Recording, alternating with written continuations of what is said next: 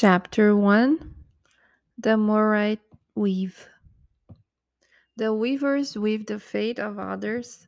Lachesis Atropos await as directors. They are spinning the world's drama. Who will dare to create, live, feel, dream? When at last will a brave being set them free? July 6th, 2011 may have been a common day for many people, but certainly not for Marcelo. Wow!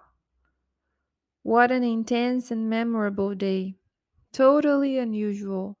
Marcelo had his first encounter with God.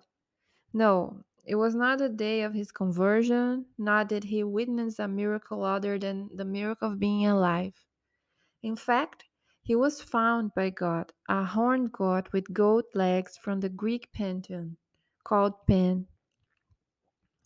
Pan, as ugly as he was, had been rejected and abandoned by his own mother, which led him to live in the woods. His greatest fun was always scared and unsuspecting people who passed by. A lover of persecution, he never refused an invitation to any orgy.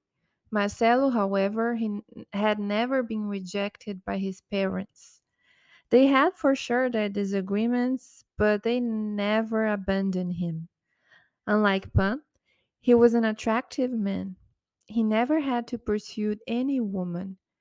As for the Audreys, well, in that they look alike. The fact is, that was Marcelo, smelling of sweat and puke, with some minor injuries to the head, elbows, and hands. Confused, his glassy brown eyes, motionless, reflected a mixture of absence, confusion, and intense terror. I would say, Calm down, Marcelo, but he wouldn't listen to me. In his mind, there was a total mess, as if he had been robbed in his own home.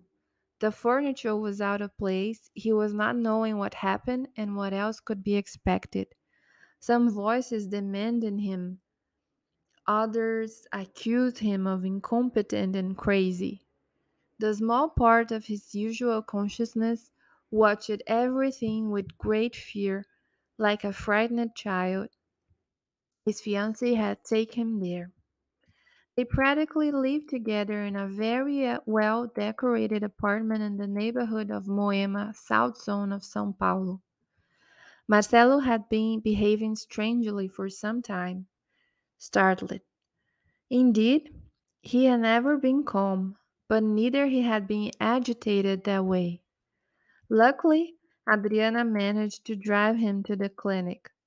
And there he was, as I said, in a traditional private psychiatric clinic in Sao Paulo. Gladly he could afford that. He worked hard to have these benefits. Doctors raised the hypothesis of a panic attack, but also did not rule out a schizophrenic dissociation.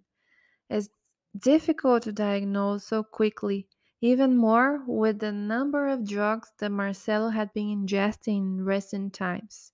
Recent times.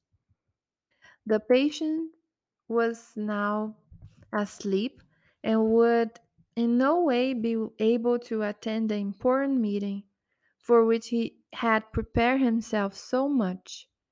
He's been only thinking about that for the last few months. He had no time for anything else, no one else. He hardly spoke to Adriana. She'd talk and he wouldn't listen.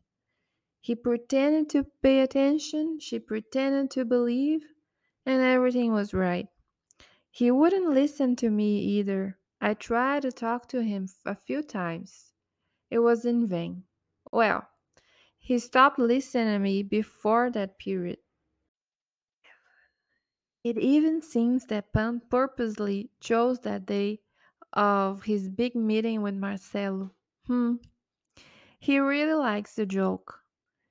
He substituted the old bushes of the woods for the buildings of the South Zone and astonished the young man on a Wednesday before the big meeting. It was a pity. Too bad to see him like that.